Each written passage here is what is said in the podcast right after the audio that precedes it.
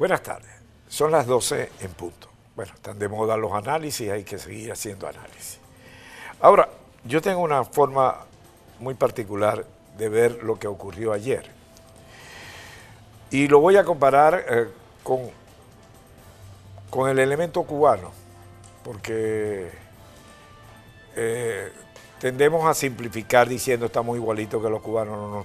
Entonces,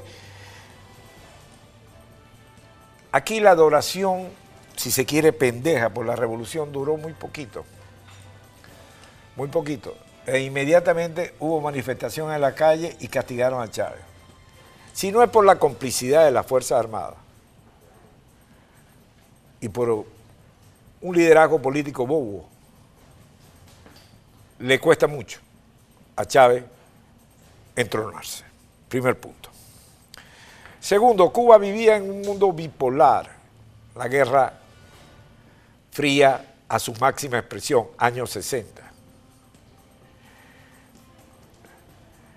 Y quiero ponerles el testimonio de una señora, su nombre es Esther García, el video está en, las redes, eh, su hija es una productora, compositora, intérprete cubana que vive en Canadá, Evelyn Ramón García. Y yo, tiene varias partes, quiero que ustedes vean, y luego compárese usted en su casa si usted piensa como esta señora, y se dará cuenta que no, y es una señora que ha vivido la revolución, una señora que ya tiene 73 años. Rueda videotape. Tiene el pueblo de Cuba es grande, profundo y no se va a, a liberar en poco tiempo. Tienen que pasar años para que mucha gente lo entienda y se desprenda de eso. ¿Tú sientes que tú te desprendes de ese Sí, yo sí me desprendí.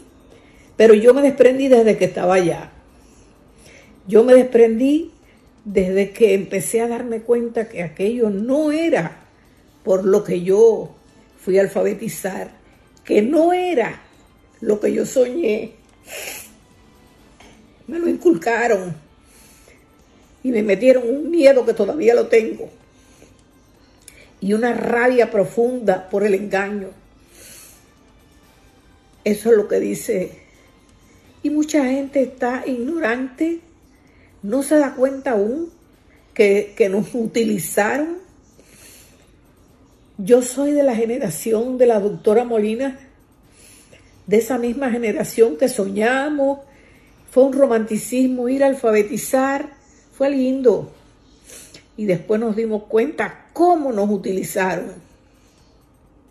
Nos utilizó el genio asesino. Nos utilizó a la juventud, a los, a los adultos que ya habían. A mí no se me olvidan tantas cosas, tantos sueños que aplastaron.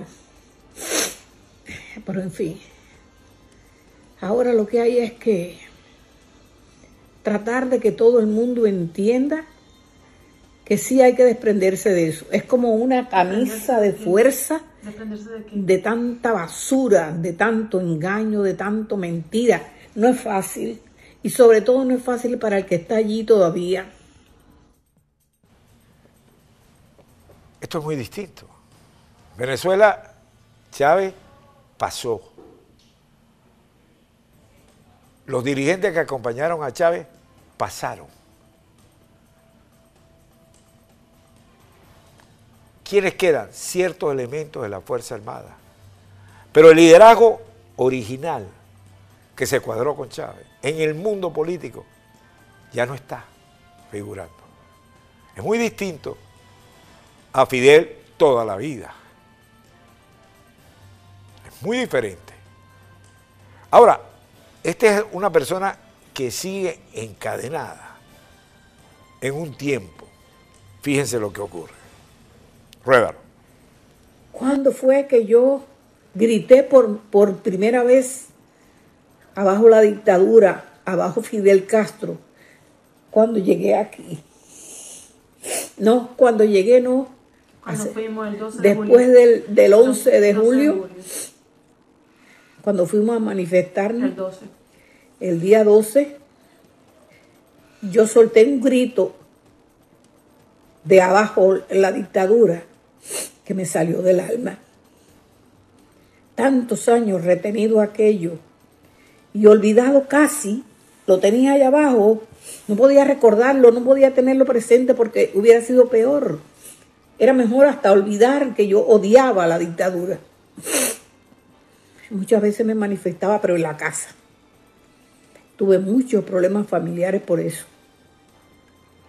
Por esas manifestaciones casi de familia. No estoy de acuerdo, detesto esto, esto no sirve. Pero todo, no salía de ahí, de, de la puerta de la casa. ¿Qué tú le puedes hacer? Fíjate lo siguiente. Ese 11 de julio que está hablando es el 11 de julio que, aca- que acaba de pasar. Que vimos la manifestación. Eso no es lo mismo que en Venezuela. Eso no es lo mismo que en Venezuela. El mecanismo de protesta, el sistema de repudio ha estado presente. Ha sido continuo. Tengo el tercer video, ¿correcto? Colócame el tercer, colócame. Este mensaje que da esta señora a los cubanos. Ruébalo. que no se callen, que se quiten esa camisa de fuerza, que se la quiten. Se van a sentir muy liberados.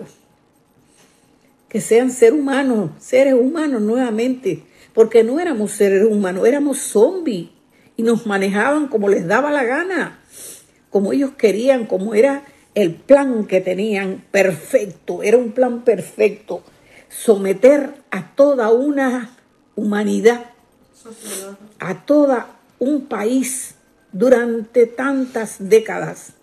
Hay que ser muy hábil y hay que ser muy maligno. Y existía esa habilidad y existía esa malignidad. Pero ya llegó el momento, por favor. No pueden más. Bien, en Venezuela es diferente. Y ha sido la evolución diferente. Hoy vemos un sector de oposición adaptado a las circunstancias y en cercanía, si se quiere, existencial con el régimen. Vemos el grueso de un liderazgo que se queda atrás, o sea, queda perdido en el espacio. No sé qué van a justificar de aquí en adelante, pero fueron en quienes confió, en estos jóvenes, en quienes confió Venezuela. Y al final, las ambiciones personales, las posiciones individualistas, el yo fue muy fuerte para convertirse en un nosotros. Y fracasaron. Y en la historia cuando se fracasa vas a dar al basurero de la historia. Y por más que justifiquen, expliquen y den razones, van al basurero de la historia. ¿Qué quedó? ¿Qué quedó? Los demócratas originales que enfrentaron, confrontaron al chavismo y que nunca dudaron ni jugaron posición adelantada. Ahí está. Ah, que son viejos. Sí. Conrad Adenauer, la última vez que lo ponen preso los nazis, le dice el soldadito, usted por favor no se vaya a suicidar. Dice, ¿por qué me voy a suicidar? Porque un hombre a su edad tenía 69 años y fue el gran canciller de Alemania. De manera que no es la edad, es la actitud frente a la vida, es el nosotros. Y yo sí creo que hay profesores universitarios, empresarios, ciudadanos comunes y corrientes, gente que no se va, que sigue en el país, y gente que está afuera, que no se ha olvidado de Venezuela. De manera que, si se quiere, aquí lo que hubo fue un barajo, y el que se menee mejor, ese queda y siga. La burlita de Rodríguez, guárdatela y vete en el espejo.